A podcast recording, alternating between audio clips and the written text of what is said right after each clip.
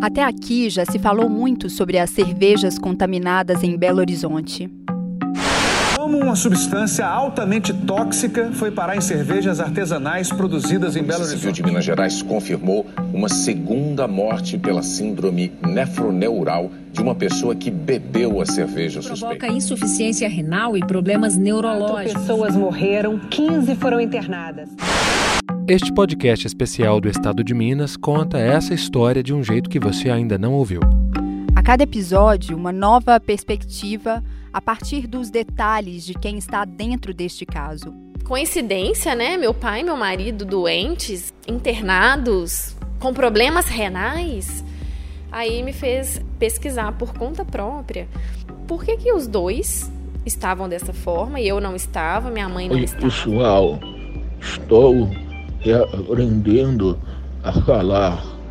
Obrigado a todos aí pelo apoio.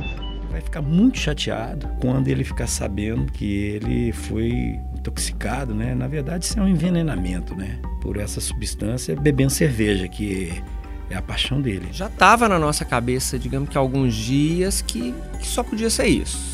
A hora que a equipe do IML falou que a dosagem estava positiva, e aí fechamos o diagnóstico. Como que a Baker, que preza tanto qualidade, a gente ia fazer o nosso cliente adoecer? É apavorante, é desesperador. Você vê uma pessoa que tem uma saúde imensa paralisar e paralisando tudo e descendo, né? E paralisando, entubando, perde respiração, não mexe mais nada, não tem mais controle nenhum de movimento. É uma coisa do outro mundo. Esta série especial começa a ser publicada a partir de domingo, 9 de fevereiro de 2020.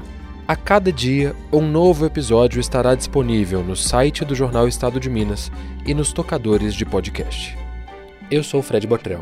Eu sou Flávia Ayer e este é o caso Baker.